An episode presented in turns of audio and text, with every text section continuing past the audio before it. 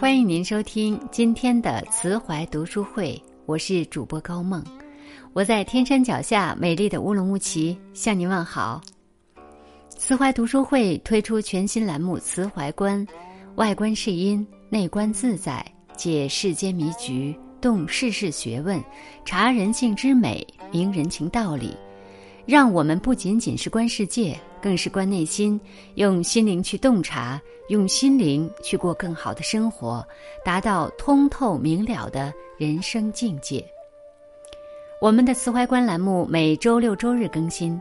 大家如果有任何的建议，都可以留言提出来哦。今天我要和大家分享的这篇文章题目是“守得住这三十，人生便是晴天”。一起来听。《菜根谭》中有言：“闲中不放过，忙中有受用；静中不落空，动处有受用。”暗中不欺隐，明处有受用。意思是，闲暇时不让时光轻易流过，忙的时候自然会有用得着的；平静时不让心灵空虚，遇到变化自然能应付自如；无人知晓时不做邪恶阴暗的事，大庭广众之下自然会受到尊敬。我们生活总是在两种状态中交替进行：安闲和紧张，宁静和动荡，困苦和幸福。它们总是相互联系，就像韬光可以养晦，厚积可以薄发，苦尽方可甘来。对于每个人来说，在闲时、静时、无人知晓时的选择，体现了生命的姿态，决定了生命的厚度。闲中不放过，闲是忙之余，是暂时不安排工作的时间，闲时所做的事却并不是闲事。有时候，在闲暇之时做的轻松小事，在忙碌时可能有意想不到的惊喜。陶侃是东晋时期的名将，有一回他视察战船的制造进展，发现地上到处都是木屑和竹头，于是他命人将这些材料收集起来，以备不时之需。后来新年荆州大雪。除雪后，路面湿滑，陶侃吩咐将旧年的木屑拿出来撒在路上，立刻解决了百姓官员出行的难题。陶侃死后，大将恒温外出征战，发现战船用的竹钉不够了。这时，有人想起陶侃储存下来的竹头，竹钉问题也得以解决。朱子家训中说。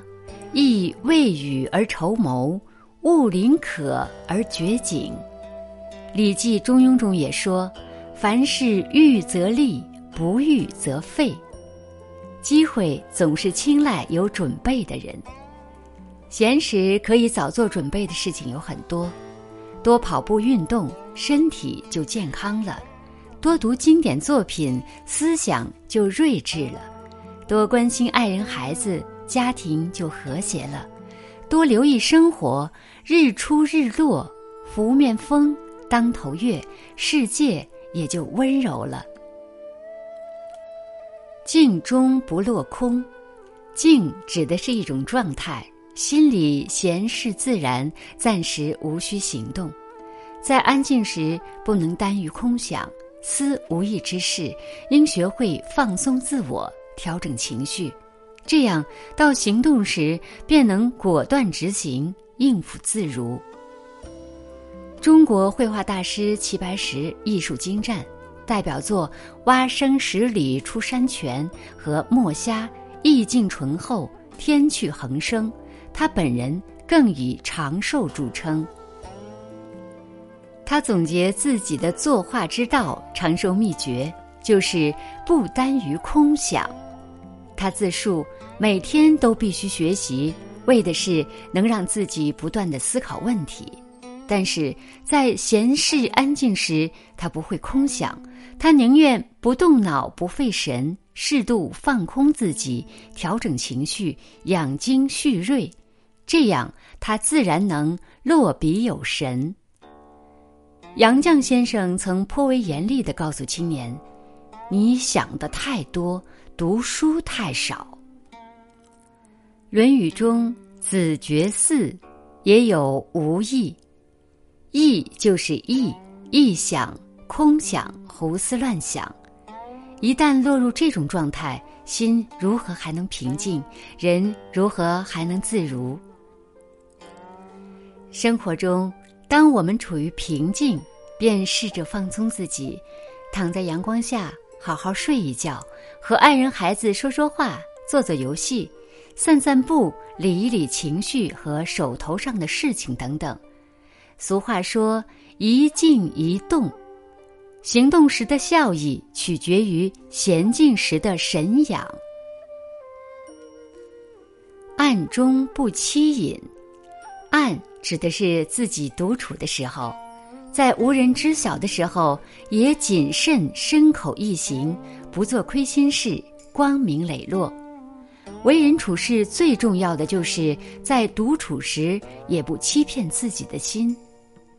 纵观中国历史，无论是春秋时柳下惠的坐怀不乱，还是三国时刘备的勿以恶小而为之，勿以善小而不为，亦或是元代徐衡的不食无主之礼，无一不体现出一种对内心道德的坚守，对良心坦荡的敬畏。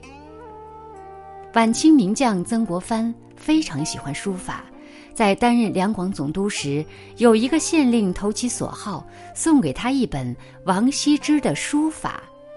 曾国藩爱不释手，但在仔细欣赏后，他原封不动地退还给了县令，并说：“我年过五十，还能看到宋代淳化阁帖的祖本，是我的福气，但我不能留下。”当晚，他在日记中写下。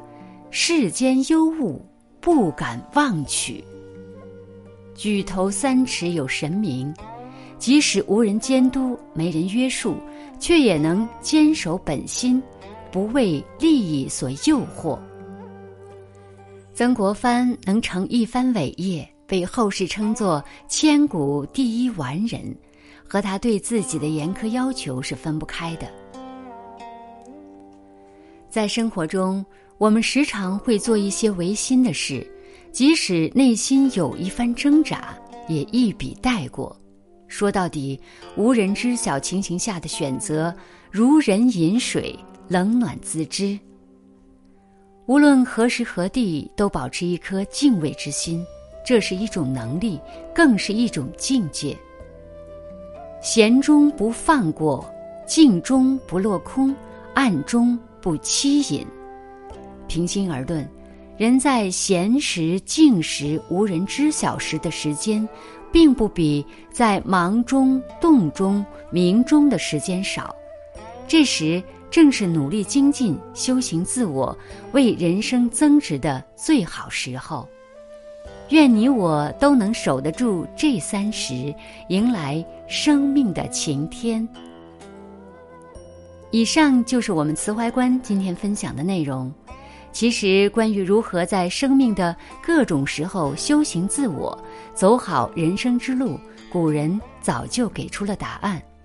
我们只要学习经典，撷取智慧，以指导现实生活。《论语》是一部人生智慧全书，是指导我们如何做人的经典。因此，慈怀推出《论语智慧》，它是会员小程序的研读栏目。点击下方图片，进入慈怀读书加会员小程序，了解《论语》智慧的全部解读内容，收听精彩好书。慈怀读书会重磅推出的慈怀读书加会员小程序，里面包含有深读书房、每天听书、《论语》智慧等丰富内容，在精准的学习中遇见更好的自己。感谢您收听今天的分享，如果您喜欢这篇文章，欢迎在文末点亮再看哦，或者写下您的留言并转发到您的朋友圈，让更多的朋友看到这篇文章。更多好的文章，欢迎大家关注慈怀读书会。我是高梦，我们下次再见。